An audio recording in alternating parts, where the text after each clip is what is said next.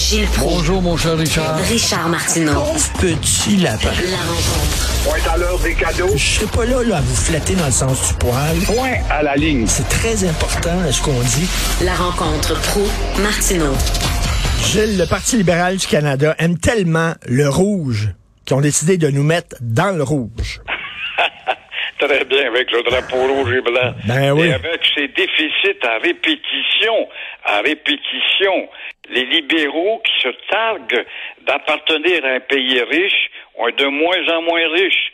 Et on va finir par les voir payer, je pense, c'est eux qui vont devoir payer la note lors de l'élection à venir. Et elle n'est pas très loin. Avec un milliard 221 milliards dans le rouge, dans le trou. Et ça, ce n'est que pour la première année. Alors, on voit pas l'espoir économique à venir. Justement, l'espoir économique à venir pour combler ce trou qui devient un trou noir. Alors, où sont les entrées comparativement au trou, là? Et l'économie verte, c'est vrai qu'on a un devoir, un défi à relever au nom de la planète. L'économie verte nous coûte terriblement cher dans euh, ce budget, mais elle nous endette justement sans savoir si au bout, au bout du combat, on va être récompensé. Rien nous prouve encore que le réchauffement de la planète va nous amener, en tout cas avec ces combats et cet argent dépensé, une consolation. Quand on voit des centaines de milliers de voitures électriques qui ont éliminé des voitures à essence un peu partout en Amérique du Nord, eh bien, on ne voit pas, en tout cas, en bout de ligne, malgré ce premier effort, un taux d'oxyde qui baisse. Alors, où est l'avenir? Où est l'avenir quand 228 milliards, rien qu'en fait d'intérêt à payer sur la dette, comme le fait remarquer Michel Girard ce matin? Ben oui. Alors, oui, où est l'avenir? Puis euh, c'est bien beau d'augmenter les dépenses, mais il faut que les revenus suivent. Puis là, ça a en a l'air, pas. il y en a pas.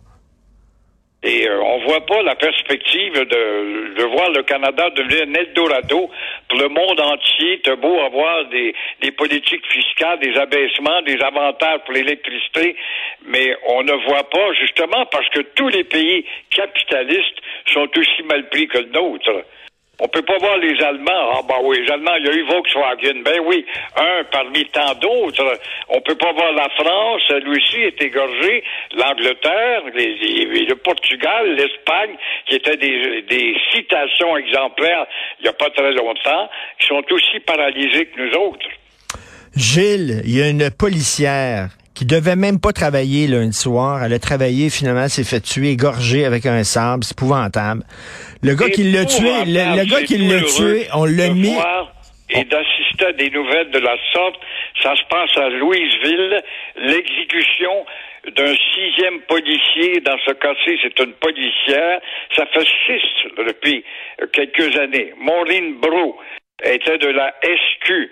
Et euh, c'est pas possible. Elle a été confrontée à un malade mental, mais assez habile pour dire quand elle est allée à sa porte, laissez-moi aller chercher quelque chose dans ma chambre.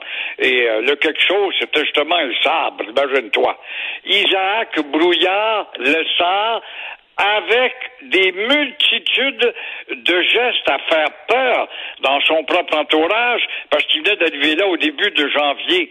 Alors, il fait peur à un point tel, il est encore en liberté, à un point tel que des menaces à son entourage ont fait en sorte que tous ceux qui ont eu à parler hier à la police, eh bien, ils parlaient, mais on préférait demeurer anonyme.